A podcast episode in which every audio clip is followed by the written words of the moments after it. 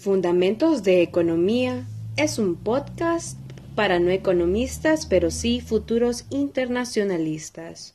Bienvenidos a todos. El día de ahora platicaremos un poco acerca del acalorado debate entre el liberalismo económico versus el proteccionismo.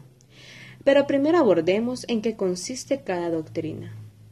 El liberalismo económico, en términos sencillos, es una forma de pensamiento empleado en economía para promover el libre comercio, sin necesidad de la intervención estatal, dejándolo en mano de la oferta y la demanda. Pero díganme, ¿logran comprender esto sin saber su génesis? Yo creería que no.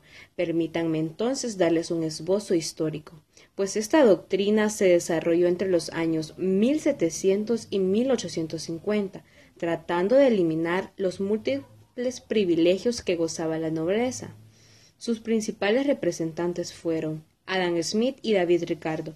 Es de esta manera como el motor principal de la actividad económica es la iniciativa privada, dando paso a la libre decisión por parte de los empresarios a determinar qué producir, cuánto producir y para quién producir. En contraposición a este pensamiento liberal se encuentra el proteccionismo. Podemos ubicar el origen de esta doctrina macroeconómica con el auge del mercantilismo durante los siglos XVI y XVIII, teniendo como base teórica el Estado, el cual debe ejercer un papel protector de las mercancías nacionales, poniendo barreras que limiten la entrada de mercancías extranjeras.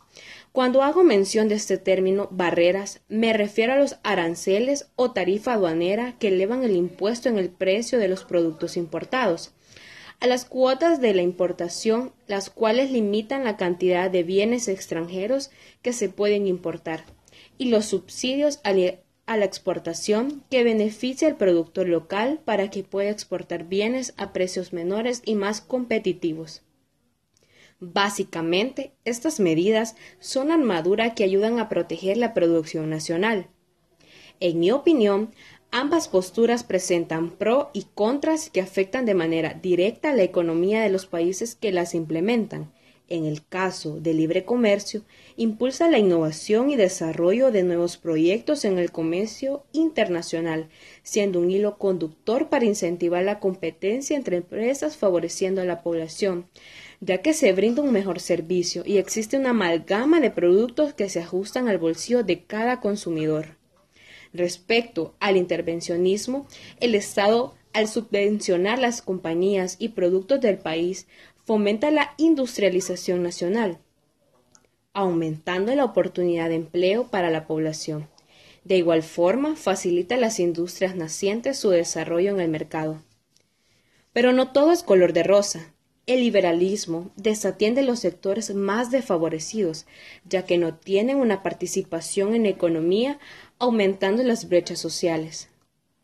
Del mismo modo, la probabilidad de perder gran parte de la producción es alta, debido a la influencia que tienen las transnacionales en el mercado nacional. El aumento de aranceles implica un incremento en los precios a ofrecer en el mercado.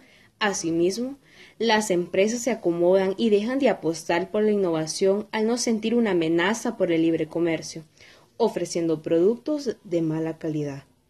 Me imagino que en este momento tu duda, es, ¿y entonces cuál doctrina es la más conveniente para ejecutar por parte de los gobiernos?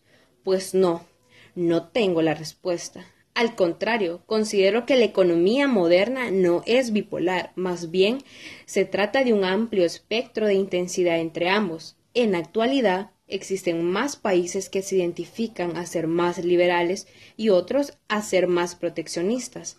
Pero si ya desarrollaste el pensamiento crítico, identificarás que no existen que apliquen con total pureza cada extremo de los pensamientos macroeconómicos, moviéndose en la conveniencia que les favorezca. El Salvador no tiene una pizca de ser un país autárquico, debido a que se depende completamente de las importaciones. En el caso que este escenario se decida cambiar, deben protegerse las empresas nacionales, con, con el objetivo que se vuelvan competitivas y no parásitos del capital estatal. Esto ha sido todo. Muchísimas gracias por escucharme.